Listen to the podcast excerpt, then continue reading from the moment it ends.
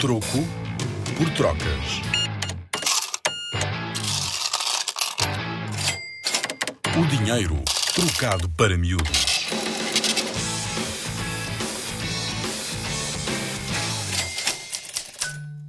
Como é que as notas passaram a ser dinheiro? Atualmente, as notas são um meio de pagamento reconhecido, ou seja, é aceita em troca de bens e serviços. Podes pensar que a nota, também conhecida como papel moeda, sempre foi utilizada, mas não é bem assim.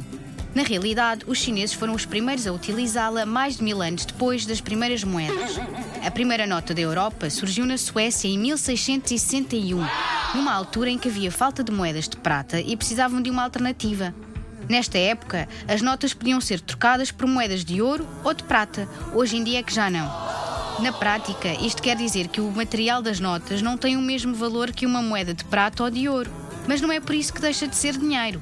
É porque o representa e porque todos nós o aceitamos.